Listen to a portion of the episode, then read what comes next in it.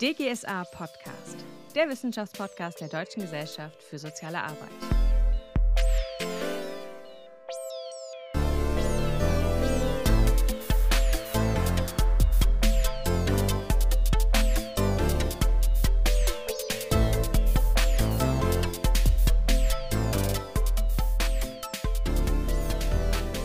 Hallo und herzlich willkommen zur achten Folge des DGSA Podcast. Willkommen an alle Zuhörenden, willkommen an unsere heutigen GesprächspartnerInnen und auch willkommen in Richtung Adrian. Moin. Wir kommen zur mittlerweile achten Folge zusammen, wieder digital. Und dieses Mal werden wir tatsächlich auch über Digitales reden. Denn es geht um Digitalisierung bzw. Digitalität in der sozialen Arbeit. Diese Aufzeichnung erfolgt kurz nach der DGSA-Tagung der Fachgruppen Lehre, Ethik und Digitalisierung zum Thema Wie und was wollen wir in 2030 lehren, die im November 2023 an der HW Hamburg stattgefunden hat. Und unsere Idee war es, im Anschluss an die Tagung mit spannenden Menschen ins Gespräch zu kommen, um im besten Fall direkt über die neuesten Erkenntnisse aus den Vorträgen, Panels und Diskussionen sprechen zu können. Wir kommen ja heute in Zeiten zusammen, in denen, ihr wisst es vielleicht, ChatGPT seit über einem Jahr verfügbar ist, in denen wir uns fragen können, was nach der ja, Digitalisierungseuphorie während der Pandemie eigentlich übrig geblieben ist wohin, es, wo, und wohin es zukünftig für die soziale Arbeit gehen soll, wenn es ums Digitale geht. Das machen wir immer aber nicht allein. Deshalb starte ich direkt mal mit der Vorstellung oder Begrüßung unserer heutigen Gästinnen. Heute dabei ist Angelika Beranek, Professorin an der Hochschule München. Hm, hallo, freue mich dabei zu sein. Und außerdem begrüßen wir Marc Witzel von der Evangelischen Hochschule in Dresden. Hallo zusammen. Ja, direkt noch ein paar weitere Informationen zu den beiden. Angelika Beranek ist Professorin und Studiendekanin an der Hochschule München mit dem Schwerpunkt Digitalisierung in der sozialen Arbeit. Sie ist außerdem Leiterin des Masterstudiengangs Soziale Arbeit, Forschung und Digitalisierung sowie des Media Culture Labs. Dabei handelt es sich um Film- und Audiolabore, ein Computerspielelabor und ein Maker Lab. Sie ist Teil der Lehrinnovationsgruppe Digital Green Tech for Future, das Teil der Hightech-Agenda Bayerns ist und verantwortet das Projekt NeoSkills, Campus der Zukunft.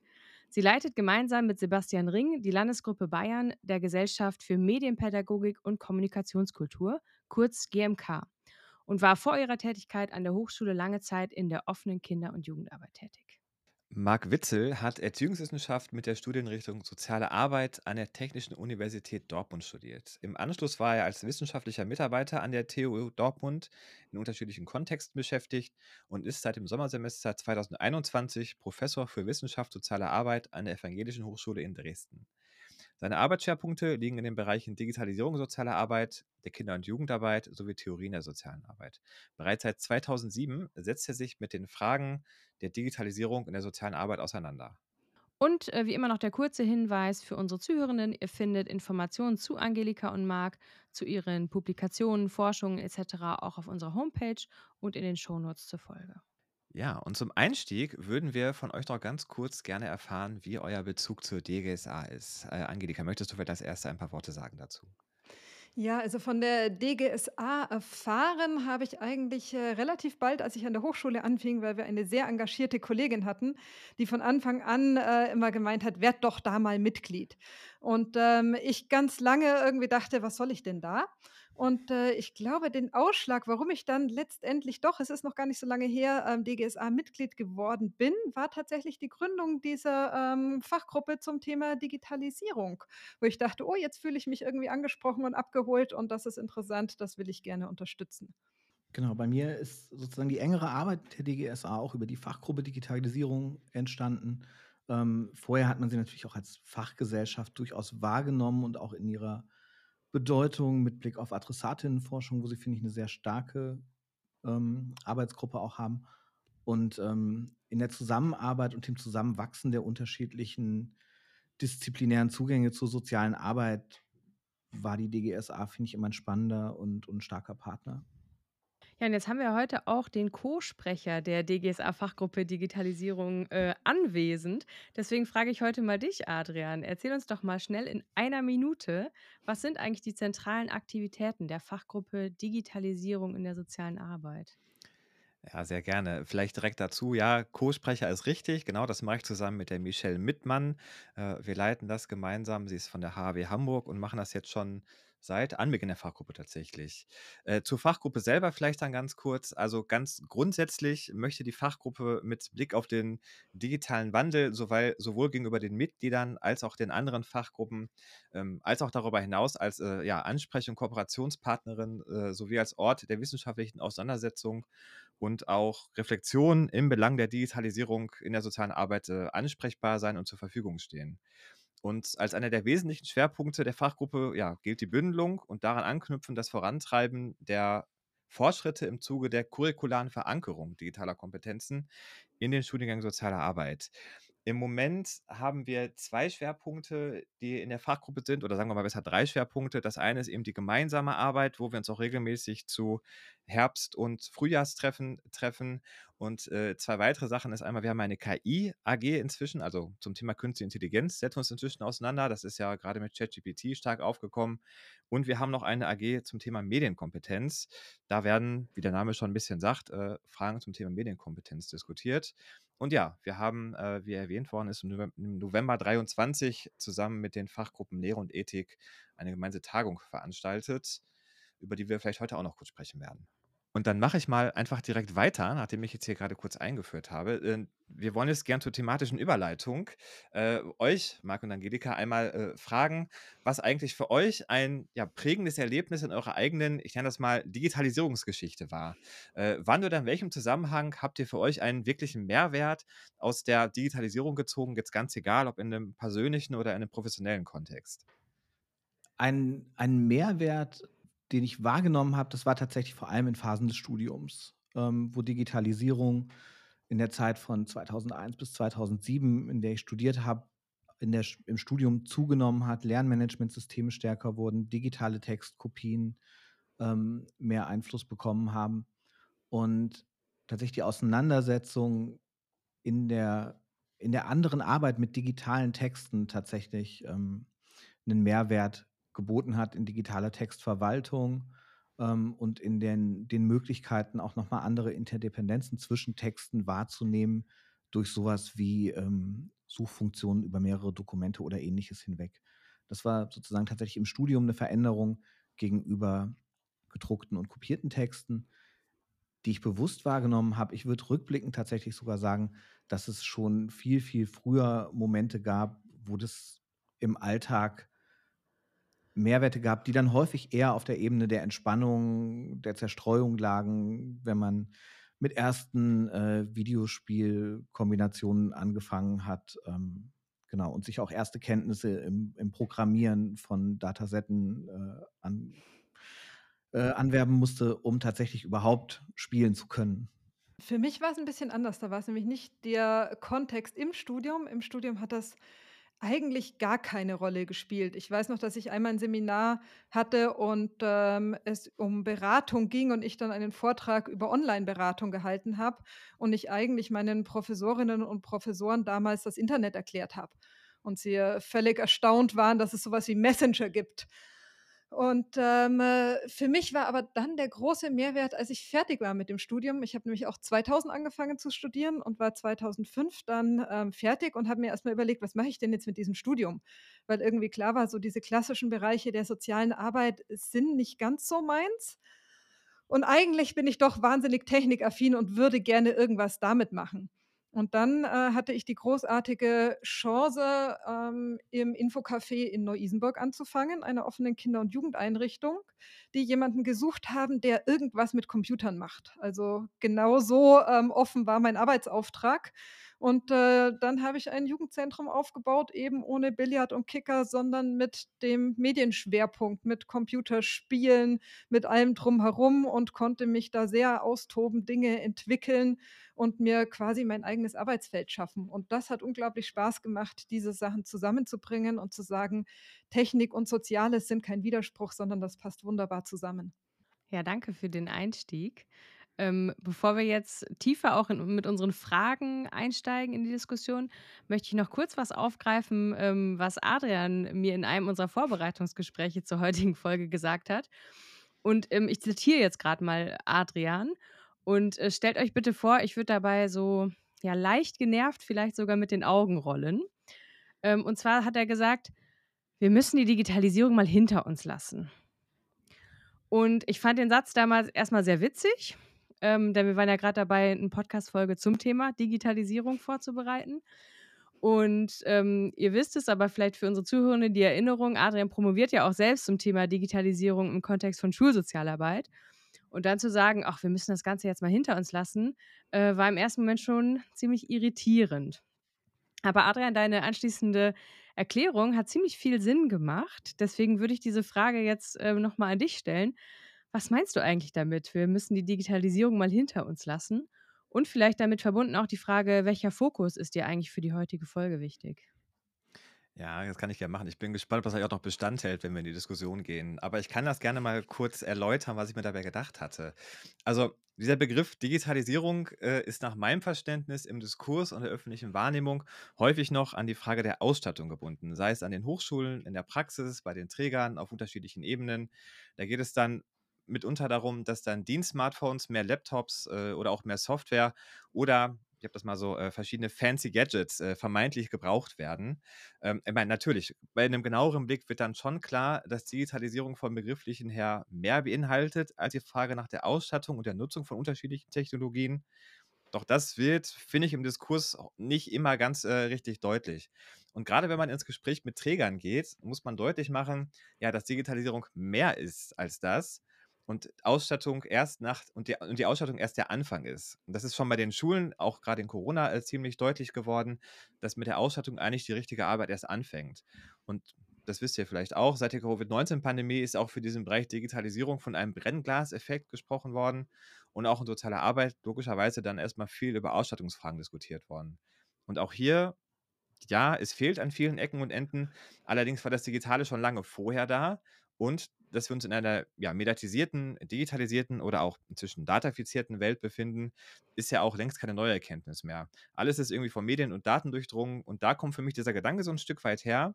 Wir müssen über Ausstattungsfragen hinausgehen und uns eigentlich damit beschäftigen, was es in der Konsequenz bedeutet. Also in der Theorie bzw. im Diskurs, aber vor allem auch in der Praxis mit Blick auf das praktische Handeln.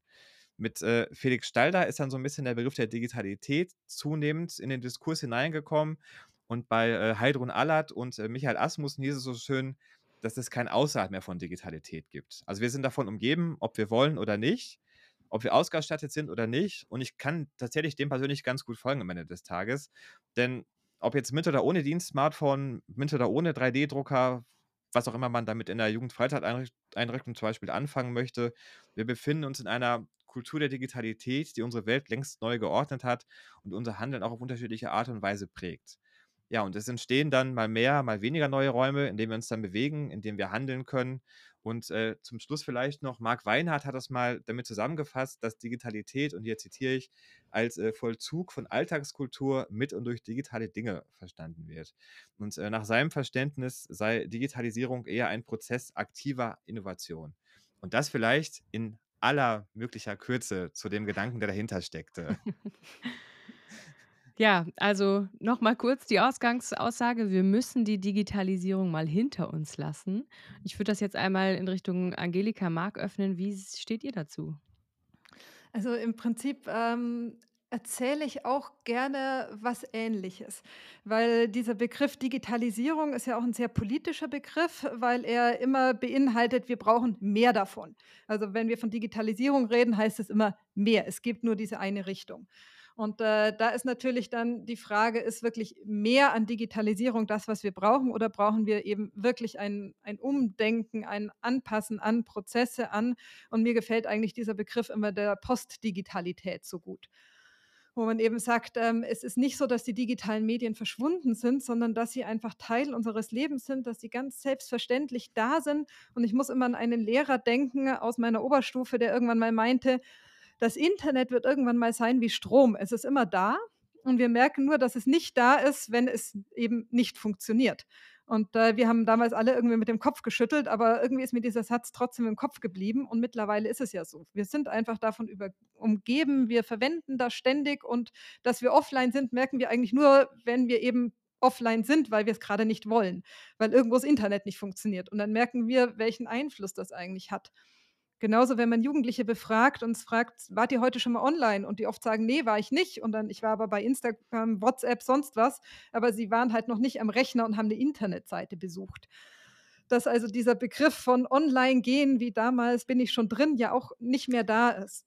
Und, ähm, das für mich eine große Frage ist eben mit diesem Verhältnis auch von Medienpädagogik und sozialer Arbeit. Also, als ich anfing zu arbeiten, hatten wir, wenn Cybermobbing gab, dann habe ich eine Medienpädagogin 'n Medienpädagogen gerufen. Dann hat irgendwie die Schulsozialarbeit mich angerufen und gesagt: „Wir haben hier einen Cybermobbing-Fall, kommen Sie mal, Frau Beranek.“ Das geht ja heute nicht mehr, sondern das muss ja einfach ganz normaler Bestandteil von sozialer Arbeit sein, auch mit eben diesen digitalen Phänomenen oder digital vermittelten oder digital mitgeprägten Phänomenen umzugehen. Deswegen würde ich schon sagen, ja, Digitalisierung in dem Sinne, wenn es um Ausstattung geht, hinter uns lassen, fände ich gut. Was meinst du, Marc? Hm, ich kann tatsächlich einen ganzen Teil davon sehr, sehr gut mitgehen. Und wie immer, wenn man sozusagen sowas versucht, auf einen knappen Punkt zu bringen, ist die Pauschalisierung darin die Herausforderung. Und ich glaube, dass wir tatsächlich auch weiter neben der dem Wahrnehmen, dass Digitalität tatsächlich Bestandteil unseres Lebens ist, ähm, dass wir daneben weiterhin eine kritische Auseinandersetzung auch mit Digitalisierung brauchen und ich würde den Begriff vielleicht noch mal erweitern. Ähm, zum einen geht's also an bestimmten Punkten geht es auch weiterhin durchaus um Ausstattungsfragen.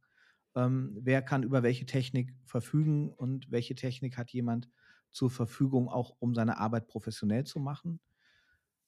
Und auf der anderen Seite geht es, glaube ich, auch darum, welche Prozesse, und da würde ich auch an Felix Stalder anknüpfen, welche Prozesse wir überhaupt digitalisieren wollen, die wir vielleicht noch nicht digitalisiert haben und als Drittes würde ich eventuell auch die Frage danach stellen, wo wir vielleicht auch sagen, hier wollen wir nicht digitalisieren. Also tatsächlich eine kritische Positionierung dem gegenüber einzunehmen und auch zu sagen, es gibt Kontexte, in denen Digitalität und Digitalisierung oder vor allem Digitalisierung, Digitalität werden wir nicht los, das würde ich unterschreiben, aber Digitalisierung vielleicht einen geringeren Einfluss haben sollte oder wo wir es versuchen draußen zu halten aus ganz bestimmten Gründen, wo wir Räume schaffen, die frei von digitalisierten Prozessen sind. Ähm, durchaus aber immer im Bewusstsein, dass wenn wir aus diesem Raum wieder rausgehen, aus diesem gesonderten pädagogischen Raum, dass wir natürlich wieder in einer digitalisierten Welt leben, dass wir von Digitalität umgeben sind.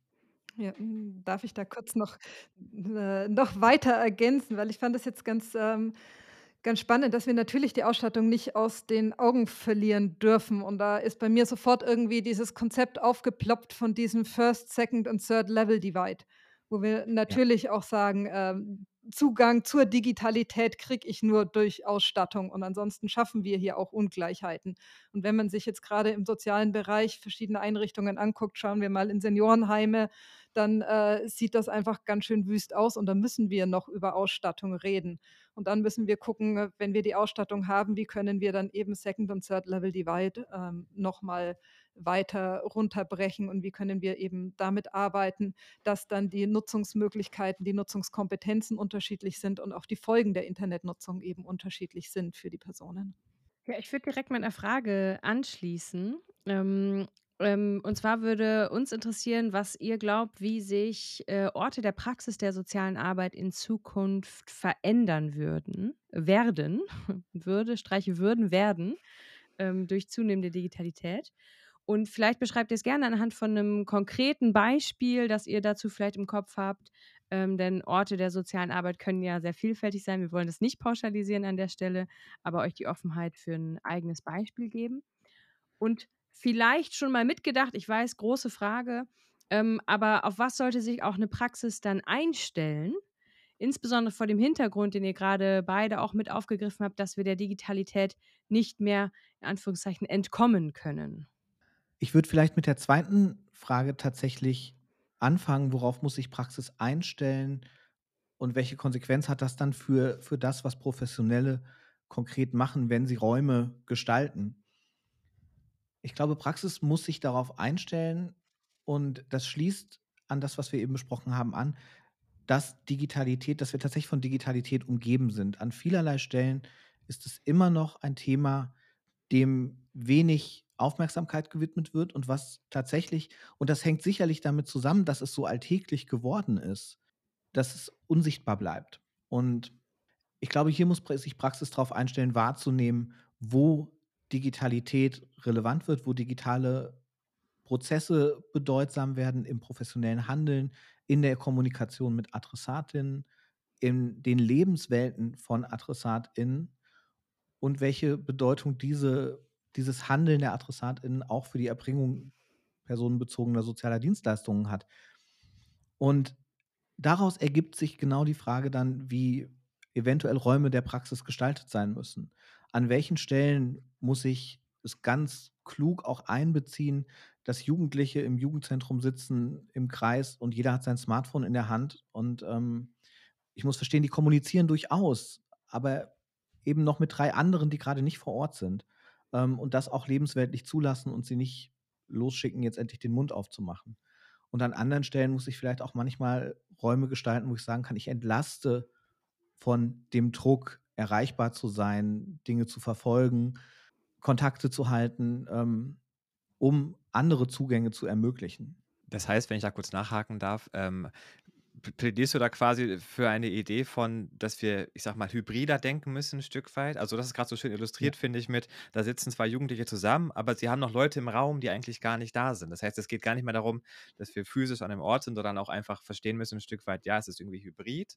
Und wir haben digitale Menschen gefühlt auch mit dabei neben uns sitzen. Ja, ich denke, das ist das, was wir ganz oft versuchen mit Hybrid zu umfassen und das ist, was ich meine. Und ich glaube, es geht in dem abstrakteren Begriff der Digitalität eigentlich fast noch besser auf als im Begriff der mhm. Hybridität.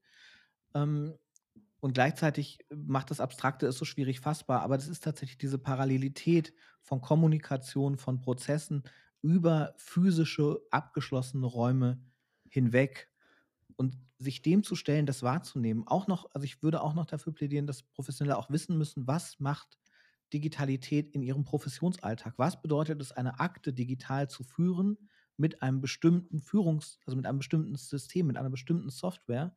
Und welche Konsequenz hat das tatsächlich für die Interaktion mit meinen AdressatInnen, dass ich die Akte auf diese Art und Weise führe? Ich würde das ähm, dir da total zustimmen, es noch um den anderen Aspekt erweitern, dass sich die Praxis auch ein, darauf einstellen muss, ähm, dass äh, die Adressatinnen ja auch von Dingen beeinflusst werden, die sie nicht so einfach beobachten können. Also wenn ich bis jetzt irgendwie gesagt habe, ich mache einen Hausbesuch und äh, schau mal, was da eigentlich in so einer Familie los ist, dann kann ich mir diesen physischen Raum ja relativ gut angucken. Dann gibt es da aber noch diesen virt virtuellen Raum, in den ich jetzt nicht so einfach reingucken kann, was da alles mhm. passiert. Und dass natürlich dann ähm, die Stimmung an einem Tag, die äh, Dinge, die irgendwie auf AdressatInnen so einprasseln, ja auch virtuell vermittelt stattfinden und dass die einen ganz, ganz großen Einfluss auf das Leben von Personen haben, wir aber keine Werkzeuge aktuell haben oder keine richtige Idee davon, wie wir damit umgehen. Also wo wir sagen, beim physischen Raum wissen wir jetzt, wie wir uns das Ganze angucken, Sozialraumorientierung etc. Da haben wir so verschiedene Werkzeuge und Konzepte. Und beim digitalen Raum stellt sich dann ja auch immer die Frage mit, wie weit darf ich da denn überhaupt reingucken? Wo kommen wir dann auch in eine Kolonialisierung der ja. digitalen Lebenswelt? Ähm, wo geht es darum, dass wir dann priva in Privatsphäre eindringen? Wobei wir das natürlich physisch auch machen. Aber virtuell machen wir uns da trotzdem nochmal anders irgendwie Gedanken darüber. Also da wirklich Konzepte und Ideen zu finden, wie können wir dieses Parallelding, was nicht zwingend verwoben ist mit dem, was ich sehe. Also es ist ja nicht immer so, dass die Leute dann da noch drei Leute dabei haben, äh, die Jugendlichen, die dort sitzen, die sie jetzt auch zwingend aus der Schule kennen. In der Regel sind es Leute aus der Schule, aber es können ja auch Leute sein, mit denen sie noch nie irgendwie einen Offline-Kontakt hatten und dass die da noch irgendwo sind und irgendwie eine Rolle spielen und eben auch einen Impact auf das Leben von Adressatinnen der sozialen Arbeit haben oder auch natürlich auf Sozialarbeiterinnen haben. Ähm, äh, dem müssen wir uns, glaube ich, auch vermehrt stellen. Und dafür brauchen wir Konzepte und Ideen, wie wir damit umgehen. Ja, ich würde es vielleicht noch ergänzen, um den tatsächlich die Frage nach dem Verhältnis von Privatheit und Öffentlichkeit, was hier nochmal neu ja neu in den Blick geraten muss. was bedeutet für AdressatInnen denn eigentlich Öffentlichkeit? Was ist privater Raum? Und das Dana Boyd hat es sozusagen empirisch und theoretisch schon ähm, Ende der 2000er Jahre verhandelt, wo sie gezeigt hat, dass das Wohnzimmer im Elternhaus für Jugendliche durchaus privat äh, öffentlicher Raum ist, weil dort jemand zuhören kann, der Dinge vielleicht nicht hören soll, während die Pinnwand in einem sozialen Online-Netzwerk, wo Eltern nicht angemeldet sind, sehr privat wahrgenommen wird. Und auch im damals aktuellen Schüler-VZ haben MitarbeiterInnen mal berichtet, dass die Jugendlichen für Datenschutzfragen dann äh, sensibilisiert wurden, als es das Gerücht gab, dass sich Lehrer dort angemeldet haben. Und nicht durch äh, ja. wirklich große medienpädagogische Bemühungen. Genau, also das ist einfach bei Privatsphäre ja oft auch darum geht, für welche Gruppe ist was zugänglich. Und dass ja. wir da ja eben auch im äh, virtuellen Raum auf diese Überschneidungen von Freundesgruppen, von sozialen Gruppen haben, wo man sagt, mit einem Teil meiner ähm, Leute aus der Schule bin ich vielleicht befreundet, mit den anderen nicht. Wir treiben uns aber im gleichen sozialen Netzwerk rum. Wo und wie kann ich jetzt was posten, damit die einen sehen, die anderen nicht? Und äh, diese ganzen Privatsphären-Einstellungen, die es da theoretisch gibt, hat ja auch keiner wahrgenommen. Also Freundeslisten erstellen und dann Dinge nur für die oder die Leute zu posten, ist jetzt eher was, was man selten bis gar nicht macht. Auch da kommt man dann wieder so schön zurück, finde ich. Also trotzdem auf die Ausstattungsfrage ein Stück weit. Ne? Das, man kann es gar nicht loswerden. Äh, das gerade so, so schön gesagt auf diese. Ähm, also man hat ja trotzdem Ausstattungsungleichheiten. Man kann jetzt nicht davon aus, also klar, Studien sagen auch, irgendwie gerade bei Kindern und Jugendlichen hat man extrem hohe Ausstattungsraten. Aber es gibt immer noch diese 1, 2, 3 Prozent, die das nicht haben und die dann vielleicht auch wieder ein Stück weit aus solchen Sachen raus sind. Und dann auch vielleicht hier nur dann der Kommentar letztendlich zu dem, zu dem Thema Räume. Das heißt, wer in den Räumen drin ist, wo ist, hängt auch ein Stück von der Ausstattung leider Gottes ab. Und da muss man sich auch noch darin ja irgendwie sinnvoll bewegen können. Und dann kommen wieder so Fragen wie Datenschutz, ähm, wem gebe ich was preis. Das fängt ja im ganz kleinen an, beim Umgang mit Passwörtern, ähm, hängen eine ganze Menge Fragen dran am Ende.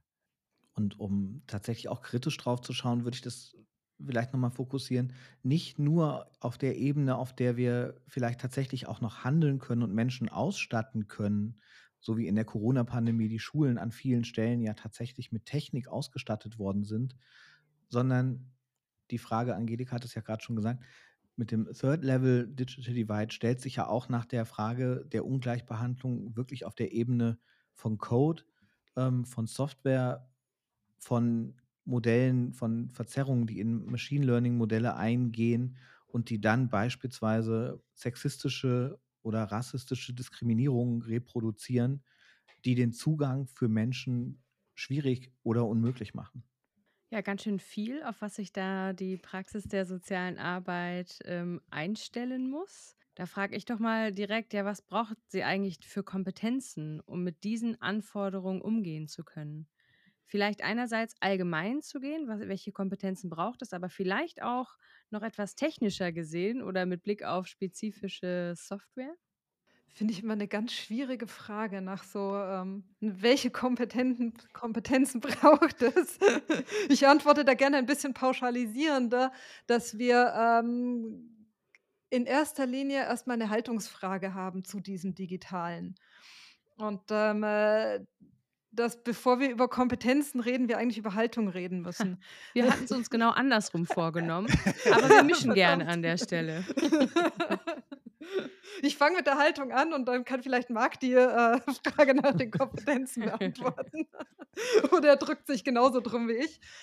Ähm, nee, ähm, weil genau das für mich erstmal eigentlich das Ding ist, dass ich das auch hier bei meinen Studierenden ganz oft erlebe, dass sie zwar selber viel mit digitalen Medien machen, dass sie aber den Einsatz von digitalen Medien in der Pädagogik total ablehnen. Also, dass mhm. sie bei uns im Computerspielelabor sitzen, total viel Spaß dran haben, mit uns über Spiele zu diskutieren. Sobald man aber sagt, wie würdest du das jetzt in der Jugendarbeit machen? Dann ist so ein, nee, in der Jugendarbeit will ich nicht mit Spielen arbeiten. Und man fragt so, ja, warum? Ja, die sollen ja irgendwie andere Dinge lernen und die müssen ja erstmal die Welt anders begreifen und es muss alles face-to-face -face passieren und da noch eine große Ablehnung ist, obwohl sie es selber nutzen, obwohl sie selber sagen, es hat mich geprägt, obwohl sie selber sagen, es ist für mich total wertvoll. Und ähm, äh, dass das erstmal das ist, woran wir arbeiten müssen, bevor wir dann eben diesen zweiten Schritt Richtung Kompetenzen machen können. Vielleicht direkt nachgefragt. Hast du eine Idee, wo das herkommt inzwischen? Also, hast du eine Idee davon, wo das herkommt, dass die Leute in diesem in ihrem Kopf diese Trennung 'n Stück weit aufmachen, dass sie das halt nutzen, aber dann sagen: „Ne, aber dafür nicht?“ Ich glaube, das ist noch ein Bild von Pädagogik, was da wirklich vermittelt wird. Dass, ähm, äh, sie immer noch, ähm, dieses Bild davon haben, Pädagogik ist ja Arbeit mit dem Menschen und Arbeit mit dem Menschen funktioniert nur offline, wenn er mir physisch gegenüber sitzt. Und dazu kommt, glaube ich, auch ganz viel immer noch, dass, ähm, wenn man sich, äh, Programme anschaut, die Medien in Anführungszeichen pädagogische Arbeit fördern, ist es in der Regel Jugendmedienschutz. Wir haben immer noch nicht viele Programme, die sagen, wir nutzen das Ganze positiv, sondern es ist ganz viel dieser Schutzgedanke. Wir haben jetzt wieder doch irgendeinen Aufruf von ähm, Wissenschaftlern, die sagen, wir müssen die, ein Moratorium für digitale Bildung. Äh, wir müssen erstmal dieses ganze digitale Ausstattung von Schulen stoppen, weil das funktioniert nicht und wir sehen, die Kompetenzen der Schüler gehen zurück und die PISA-Studie zeigt das ja auch, dass wir das jetzt alles wieder analog machen müssen und dass da ähm, keine Idee dahinter ist. Sie haben selber in ihrer Biografie nicht erlebt, wie Medien pädagogisch eingesetzt werden. Vielleicht mal so ein schlechtes Lernspiel in der Schule, was aber in der Regel ja eher so ein Lernprogramm ist. Und dann fehlt ihnen einfach die Idee. Und sobald man ihnen Ideen gibt und sagt: „Probiert das mal aus, macht das“, dann kommen sie auch begeistert aus dem Praktikum wieder. Aber diese Idee, wie man es einsetzen könnte und welche Potenziale dahinter stehen, die fehlt ihnen einfach.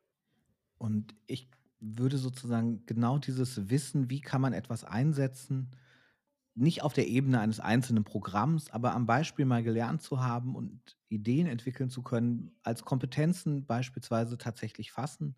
Genauso wie Wissen über das, worüber wir jetzt schon gesprochen haben, dass diese Phänomene dort sind, dass sie in den Lebenswelten der jungen Menschen, auch der älteren Menschen, der Erwachsenen vorkommen und dass sie Funktionen erfüllen, dass sie unter, als Unterstützungssysteme auch genutzt und wahrgenommen werden, dass sie aber manchmal auch Belastungen mit sich bringen.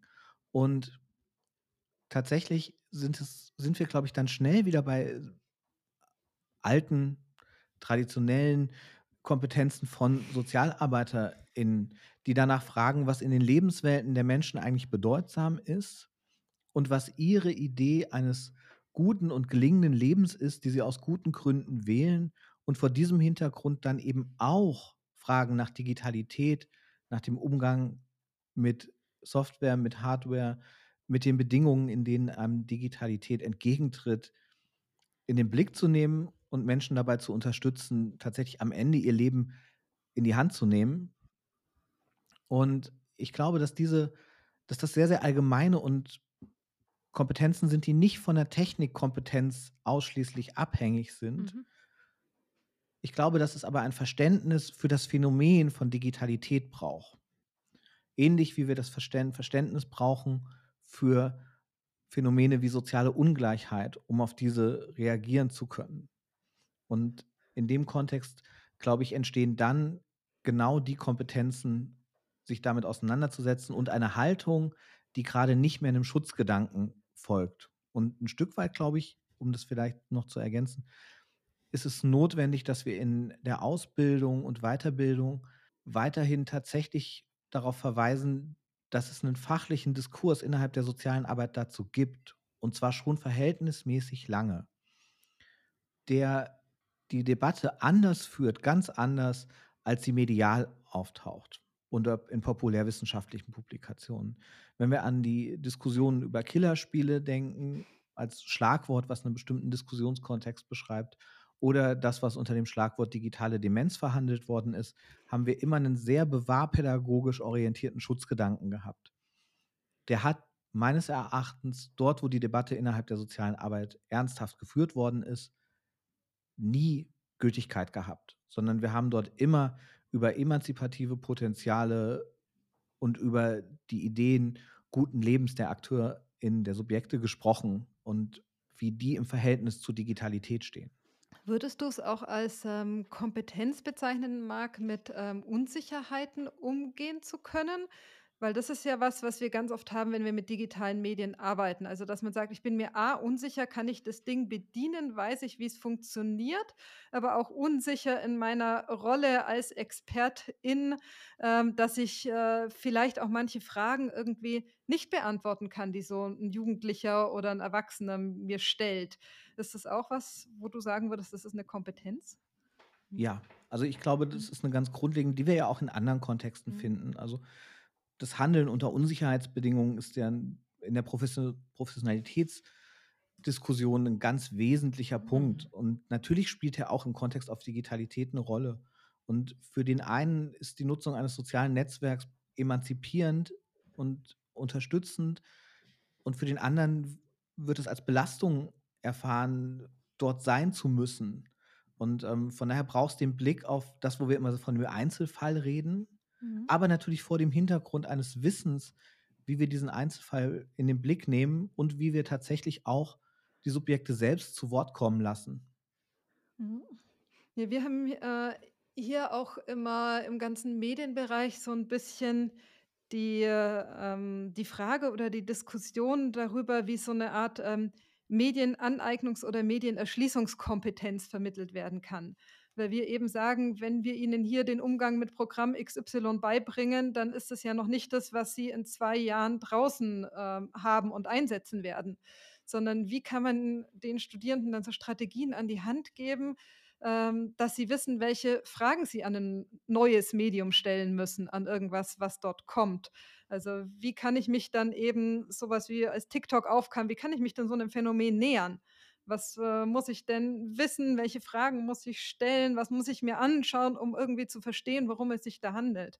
Und, äh, das ist bei uns was, wo wir immer noch so ein bisschen dran äh, dran scheitern, verschiedene Sachen haben, dass wir eben nicht mehr sagen: „Wir setzen uns jetzt hin und zeigen euch, wie es geht“, sondern es immer selbstgesteuertes Lernen ist immer ein „Probier erst mal aus, guck mal, wie kommst du selber weiter, was, äh, zeigen dir vielleicht auch YouTube-Videos.“ Aber dann haben wir ja immer noch nicht, äh, die Möglichkeit, dann nachzuprüfen, ob das jetzt umfassend ist oder ob sie dann halt vielleicht nur eine Anwendungskompetenz gelernt haben und immer noch keine äh, pädagogische Handlungskompetenz äh, dahinter steckt. Mhm. Ich greife das mal direkt auf. Ähm, also ihr bietet gerade eine ganze Menge Stränge an, aber ich gehe noch mal kurz, ähm, auf das Thema, äh, Haltung, äh, grade einmal ein. Ähm, Marc hat ja auch ein bisschen dafür plädiert, wenn ich das richtig verstanden habe, auch ein Stück weit, ja, dem offener gegenüberzustehen. Ja. Aber jetzt ist ja auch gerade schon thematisiert worden, wir haben auch durchaus Personen, ja, die dem eher ablehnend gegenüberstehen aus verschiedenen Gründen. Äh, und jetzt vielleicht mal hier auch einfach ganz praktisch gefragt, wie könnte man denn mit Personen umgehen, ja, die dem Digitalen eher ablehnend gegenüberstehen? Also gibt es da so Tipps, die man vielleicht, die ihr vielleicht habt, die man mitgeben kann? Ich kann es jetzt nur von unseren Studierenden sagen, da hilft ausprobieren. Also wir haben äh, verschiedene Kurse, in die oft auch Studierende kommen, die da gar nicht so rein wollten, weil sie halt irgendwas aus diesem Modul wählen müssen und dann sitzen die plötzlich in ähm, Kreativ Gaming und müssen sich mit Computerspielen auseinandersetzen und haben überhaupt keinen Bock drauf. Und ähm, äh, dann hat man sie oft so, dass sie dann ein, 2 Jahre später wiederkommen und sagen: „Das war total super. Ich, äh, habe es jetzt verstanden. Ich hätte mich zu Hause nie hingesetzt und das ausprobiert, aber dadurch, dass ihr mich quasi gezwungen habt, mich mal in diese Welt zu begeben, habe ich festgestellt, was das eigentlich ist, wie es funktioniert und, äh, habe auch meine Scheu davor verloren.“ Und, ähm da ist es, glaube ich, ähm, ganz viel selber, ähm, vorleben, zeigen, ausprobieren ist das, was, äh was funktioniert.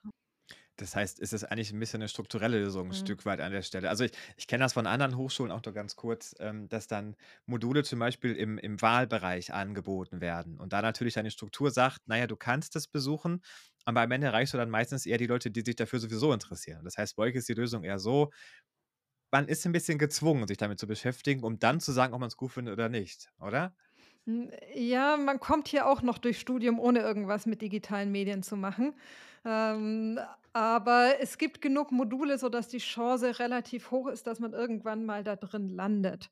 Und, ähm, ich habe oft das Gefühl, dass es auch dann daran liegt, dass die Studierenden, äh, so ein bisschen Hemmungen haben und Angst haben, ob sie das überhaupt können. Hm, und, äh, dass es gar nicht so sehr am Interesse liegt, sondern dass sie sagen so: „Boah, das ist mir jetzt aber alles ein bisschen zu kompliziert“ und da steht dann vielleicht Programmieren in der Modulbeschreibung oder sowas und dann, äh, sagen sie: „Das schaffe ich doch nie und dann kriege ich eine schlechte Note und das will ich nicht.“ Und dass man da irgendwie, äh, diese Hemmschwelle und quasi den Erstkontakt ein bisschen irgendwie erleichtern muss, um dann festzustellen ich kann es ausprobieren, ich kann es vielleicht doch und ich kann mich damit beschäftigen und auch die Angst zu nehmen, es ist ja auch nicht schlimm, wenn du es nicht toll findest. Also, es ist Ja. ja nicht so, dass man irgendwie sagt, jeder, der soziale Arbeit studiert hat, muss rausgehen und dann sagen, digitale Medien sind das Beste auf der Welt und jeder muss das jetzt nutzen, sondern es ist einfach wichtig, dass man, ähm, sich selber dazu positioniert und dass man akzeptiert, wenn es andere toll finden und dass es eben auch für viele Leute ein wichtiger Bestandteil ihrer Lebenswelt ist, diese digitalen Medien. Und ich glaube, dass wir darüber hinaus auch weiter und ich glaube, da passiert im Moment viel in den Curricula-Entwicklungen, dass wir weiter daran arbeiten müssen, dass das Thema in den Curricula noch mal stärker verankert wird.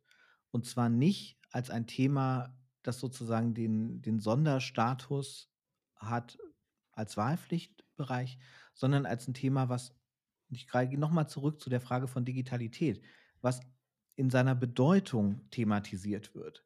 Und ich glaube, das Ausprobieren eine ganz spannende Möglichkeit ist, da ranzukommen.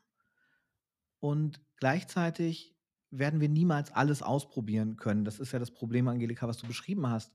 Richtig. Ähm, man kennt nur das eine und dann kommt wieder was Neues in 2 Jahren. Und gleichzeitig ist das Bewusstsein über Digitalität und Bedeutung in den Lebenswelten doch etwas, was sich, glaube ich, an vielen Stellen nutzen lässt. Also tatsächlich und auch hier wieder die Frage mit Unsicherheit zu sagen: „Na ja, was macht 'n ihr dort online als Familie, als Jugendliche, als Erwachsene? Welche Rolle spielt es für euch?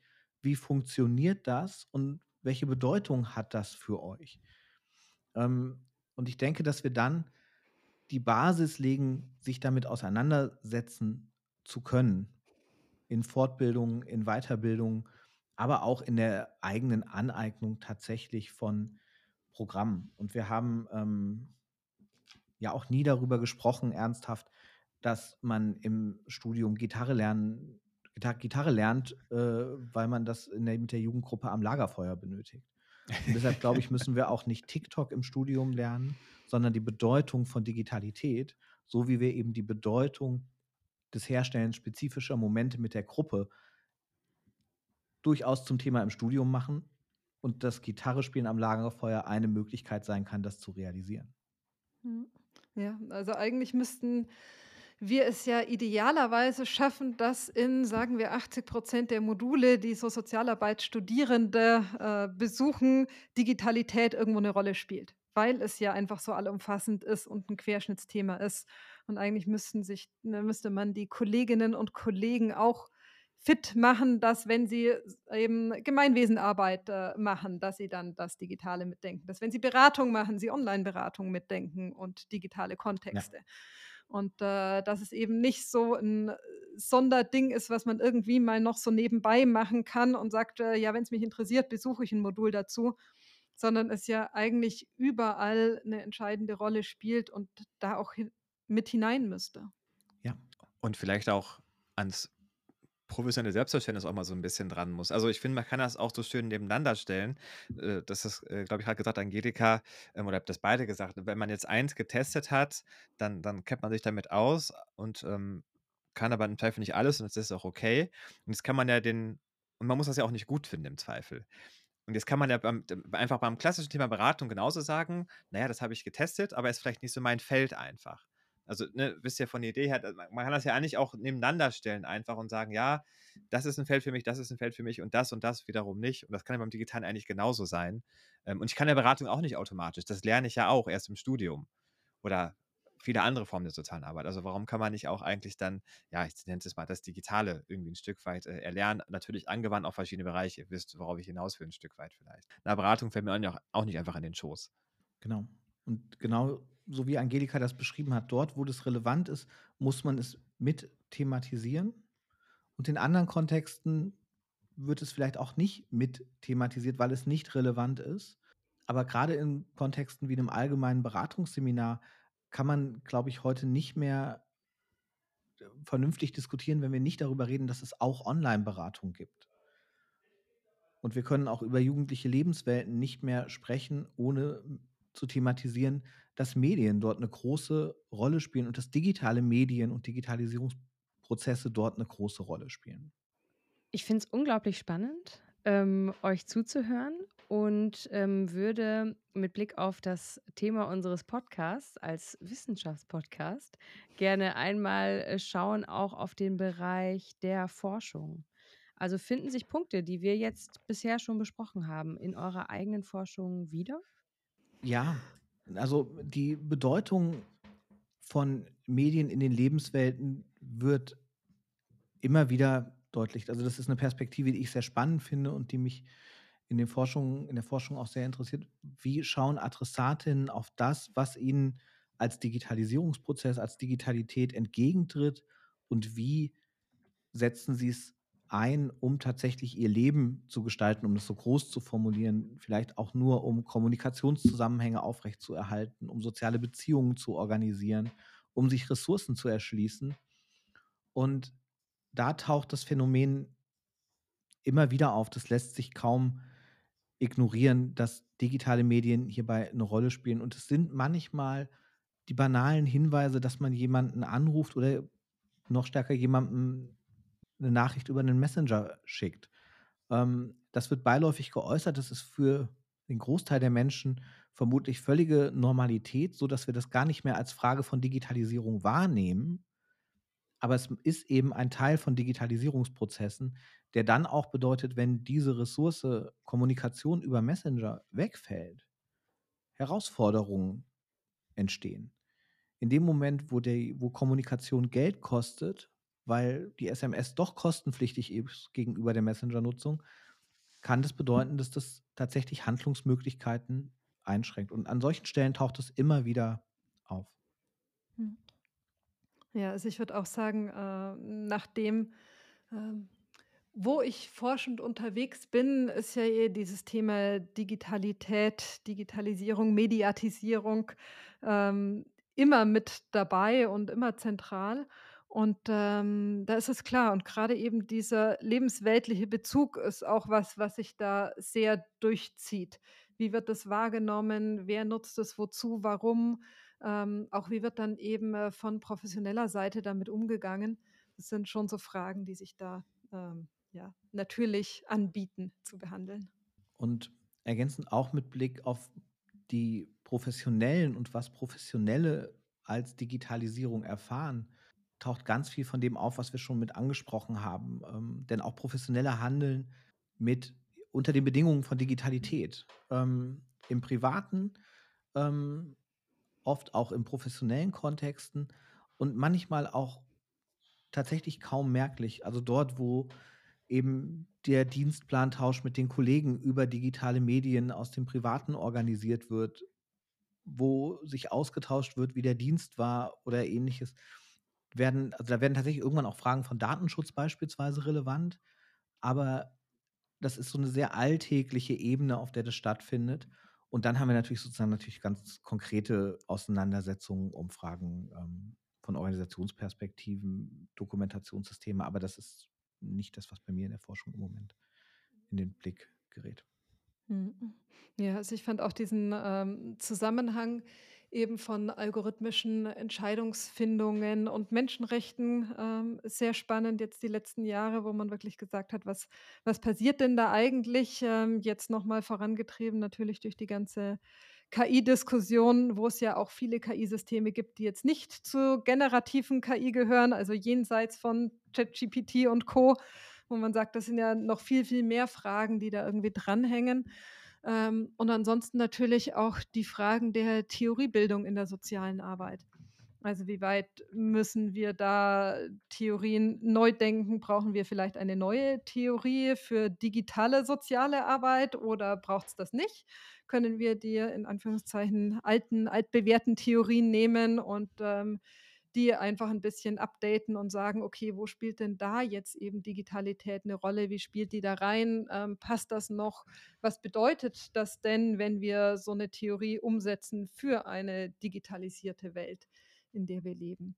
Das finde ich auch sehr spannende Fragen und ähm, vieles passt ja auch und muss man dann einfach nur um diesen einfach nur erweitern. Das hört sich so einfach an, aber Ja. diese Aspekte mitdenken. Mal zum Thema ähm, KI und auch irgendwann ist zu Beginn heute schon mal der Begriff äh, Machine Learning gefallen. Das sind ja doch schon recht technische Begriffe im Endeffekt, wenn man sie erstmal so im ersten Moment hört. Ähm, ich frage mal auch da offen in die Runde, erreicht ihr die äh, Studierenden oder auch die Praxis oder auch wen auch immer mit diesen Themen sozusagen? Oder ist das auch was, was noch ziemlich schwierig ist? Also ich da glaube, seit ChatGPT, ähm, was im November 22 erschienen ist, ist das wahrscheinlich ein bisschen einfacher geworden, aber jetzt äh, eben gemünzt auf, sage ich mal, jetzt auch eure Tätigkeit als Professor, Professorin, vielleicht erreicht ihr die Leute mit den Themen, wenn ihr KI sagt und Machine Learning und Lernmanagementsysteme. Ähm, ja, ich vermute mal, dass es auch erstmal für äh, fragende Gesichter sorgen kann. Was hat das mit Männer sozialen Arbeit zu tun? Ich würde tatsächlich an der Stelle Werbung für Angelikas Buch machen, dass das ähm, sehr, sehr, also tatsächlich sehr, sehr schön äh, erklärt und zugänglich macht, ähm, auf einem auf einem Niveau, was, glaube ich, Studierende gut abholt. Ähm, was nicht zu technisch ist, aber gleichzeitig auf die Komplexität deutlich verweist, ähm, die technologisch dahinter liegt, die aber für soziale Arbeit vielleicht gar nicht sofort in der Tiefe relevant ist. Und damit kann man tatsächlich Studierende durchaus erreichen, wenn man, also ich glaube, man muss Begriffe erklären, das müssen wir bei anderen Begriffen in der sozialen Arbeit aber ja auch tun. Ja. Und wenn es gelingt, diese Begriffe auf einem Niveau zu erklären und das, glaube ich, kann, kann schon klappen, dann schließen Studierende darauf, daran auch an und sie dann aber auch in ihrer Bedeutung deutlich zu machen. Das ist der zweite wesentliche Aspekt. Wo wird das denn realistischerweise sichtbar? Und ähm, was bringt es mit sich? Die größere Herausforderung sehe ich auch gerade nach JetGPT oder nach dem Erscheinen der Veröffentlichung von JetGPT und den anderen generativen KIs, die wir im Moment viel diskutieren, ganz, ganz stark darin, dass wir diesen Diskurs immer mal wieder vertiefen müssen und genau sein müssen in diesen Diskursen. Wir reden viel darüber, dass die künstliche Intelligenz denkt. Und es sind eben statistische Verfahren und es macht, ich habe den Eindruck, es macht einen Unterschied, ob wir von Denken reden oder von Rechnen. Mhm. Und ähm, das ist mir dann immer ein ganz, ganz starkes Anliegen, da noch mal ein bisschen Genauigkeit reinzubringen, um deutlich zu machen, was ein Stück weit dahinter passiert. Ich glaube aber andererseits nicht, dass wir im Detail, ähm, und das gelingt selbst KI-Forschern ja zum Teil nicht mehr, verstehen müssen, was an bestimmten Stellen noch passiert. Und ich denke, es ist auch, ähm, also erstmal vielen Dank für die Werbung. äh, es, es ist natürlich ähm, auch immer eine Frage, wie wir das einbringen. Ähm, also ich habe äh, gerade ein Seminar laufen in unserem Modulbereich Sozialpolitische Zukunft und Gegenwartsfragen und äh, wir machen das Ganze anhand von Science-Fiction-Filmen.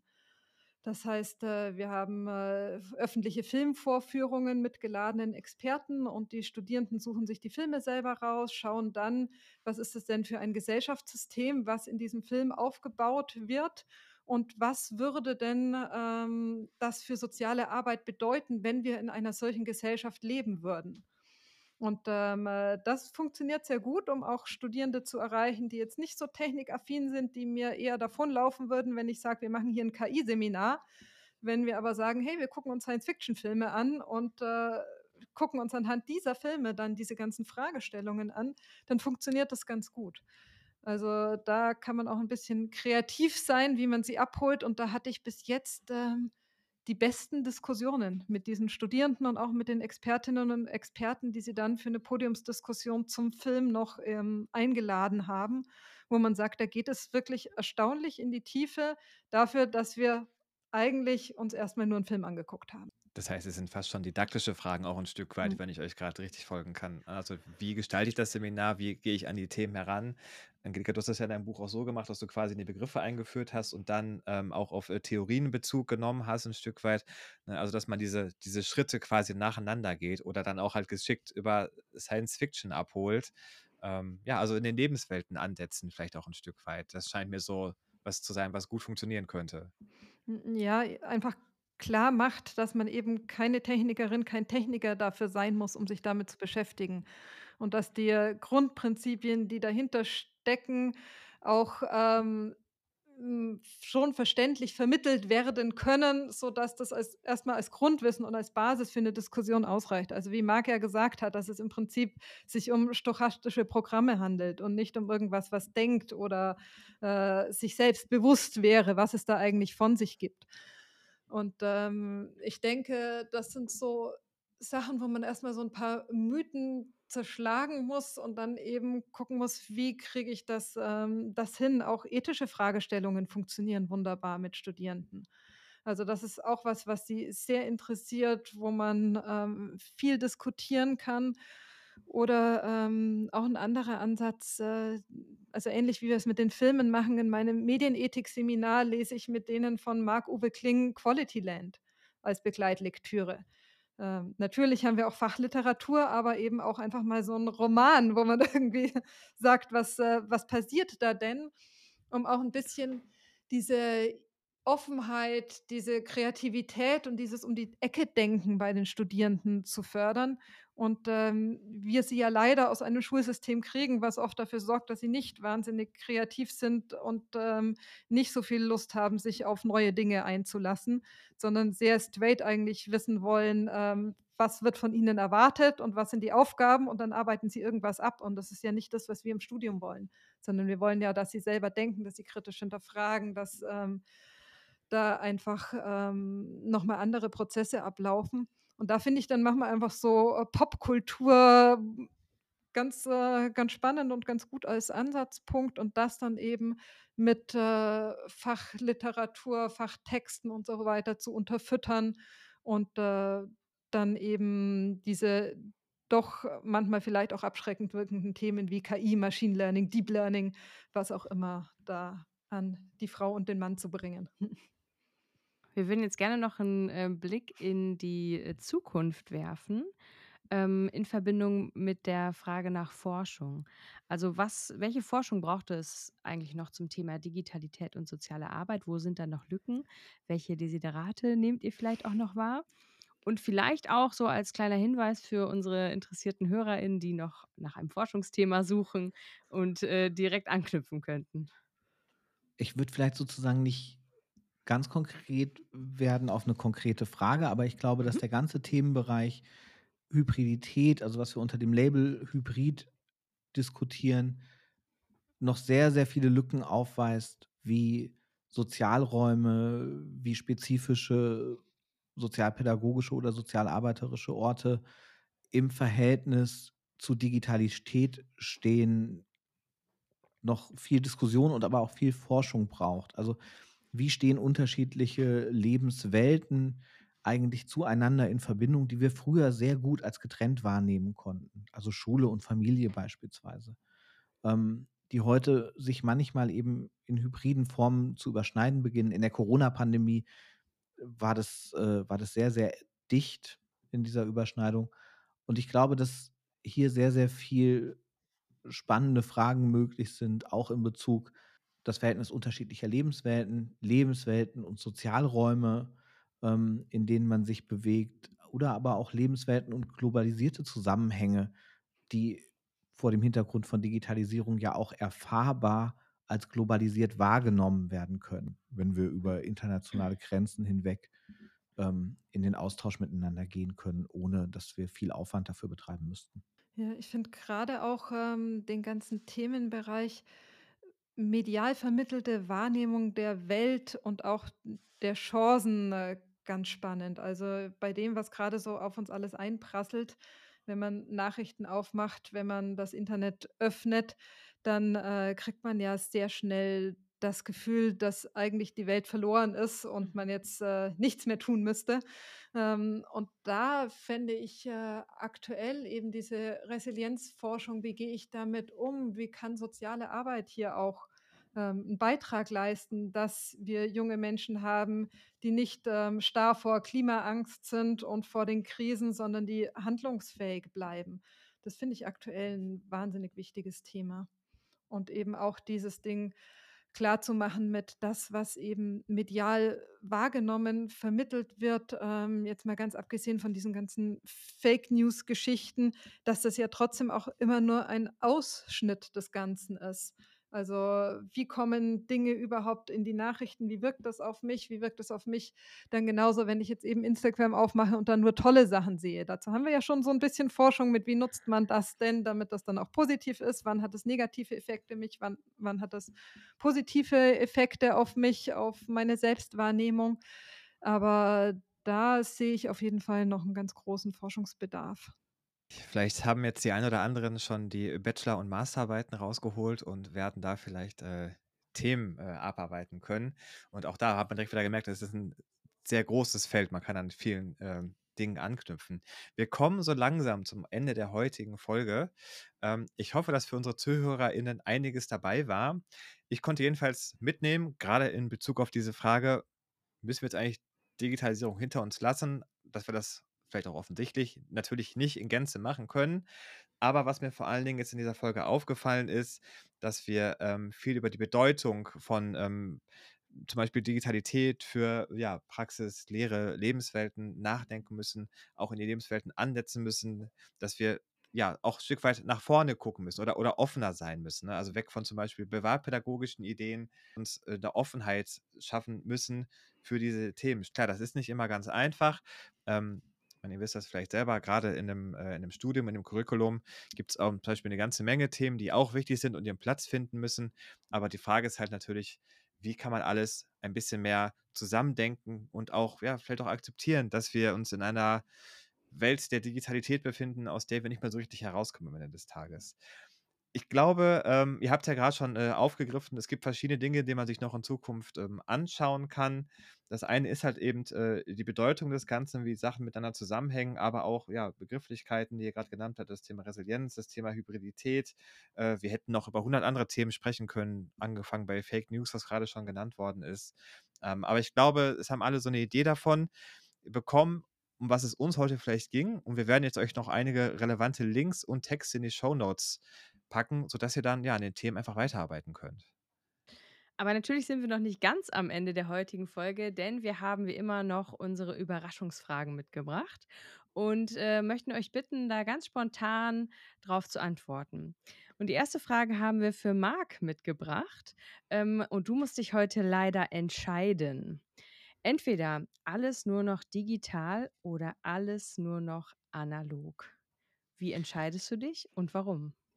Dann tatsächlich alles analog. Denn im Analogen habe ich das Gefühl, haben wir oft immer noch mehr Kanäle. Und ähm, ich mag das Analoge. Ich bin da ein großer Freund von. Ich sehe nickende Zustimmung bei Angelika. Ja, äh, ich würde mich auch fürs Analoge entscheiden. So sehr ich das Digitale liebe, hat das Analoge doch so Vorteile, wie dass man zum Beispiel Dinge riechen kann und Dinge anfassen kann. Ja. Und äh, da stehe ich schon sehr drauf, auf Haptik. Hm. Ich möchte das nur kurz festhalten. Wir machen eine Folge zum Thema Digitalisierung und wir haben zwei Antworten, die beide sagen, das Analoge. Finde ich, das sagt auch ein bisschen was aus am Ende des Tages. Aber es ist ja gar nicht verkehrt. Ich kann dem folgen. Naja, und wir haben sie gezwungen, sich zu entscheiden. Ja. Und zwar endgültig. Ja, sonst sagen wir immer, es ist kein Entweder-Oder, es ist ein sowohl als auch. Okay, dann geht die zweite Frage an dich, Angelika. Ähm, wenn du ChatGPT eine wirklich nützliche Sache beibringen könntest, was wäre das? Den Leuten zu sagen, dass sie die Frage, die sie gerade an ChatGPT richten, doch bitte mit einer echten Person erörtern sollten. Hm, kannst du das noch ein bisschen ausführen? ich habe das Gefühl, dass ähm, ChatGPT gerne Dinge gefragt werden, ähm, wenn ich jetzt so eben im Gespräch, ich habe jetzt nur die Studierenden, deswegen muss ich mal auf die referieren, ähm, weil ich äh, mit denen darüber rede, dass die da Fragen stellen und äh, zum Beispiel sagen, ähm, ich habe ein Problem, ich habe mal ChatGPT gefragt. Oder ich brauche irgendwie einen Rat ähm, in äh, Richtung XY, weil es mir gesundheitlich nicht so gut geht, weil ich irgendwie Stress mit Freunden habe. Und dann fragen die ChatGPT und dann hätte ich gerne, dass er sagt, hey, sorry, Dafür bin ich nicht der richtige Ansprechpartner oder das richtige Ansprechpartner. Jetzt mache ich auch wieder einen eher aus ChatGPT. Ähm, sondern das wäre doch cool, wenn du das mit Person XY besprechen würdest und nicht mit einer KI. Ich finde, das kann man sehr gut unterschreiben und vielleicht kann man, wenn man, wenn man ChatGPT was beibringen könnte, dann vielleicht, dass es die Antwort und die Frage nochmal so zeigt, wie es damit arbeitet. Was, weil welche Zahlen die Frage bedeuten und welche Zahlenkolonnen die Antwort bedeuten. Und wir müssen erst die Zahlenkolonnen lesen, bevor wir zum Text kommen, um das Verständnis zu entwickeln, was da eigentlich los ist. Ja, danke für eure Antworten. Ähm, jetzt kommen wir tatsächlich zum Ende der heutigen Folge. Ähm, ich schließe noch unseren kleinen Werbeblock an. Ihr findet uns nämlich überall dort, wo es Podcasts gibt, auch auf YouTube. Ich möchte noch auf unsere Homepage verweisen. Dort findet ihr jede Menge Hinweise zum Weiterlesen. Ihr findet dort Quellenangaben, Transkripte zu den jeweiligen Folgen. Wir freuen uns, wenn ihr uns abonnieren oder bewerten mögt. Und wir würden uns insbesondere freuen, wenn ihr diesen Podcast einer oder mehreren Personen empfehlen könntet, von denen ihr glaubt, ähm, er könnte sie interessieren. Dafür schon mal herzlichen Dank. Und ähm, ja, ich würde sagen, bis zum nächsten Mal. Danke, tschüss. Tschüss. Tschüss.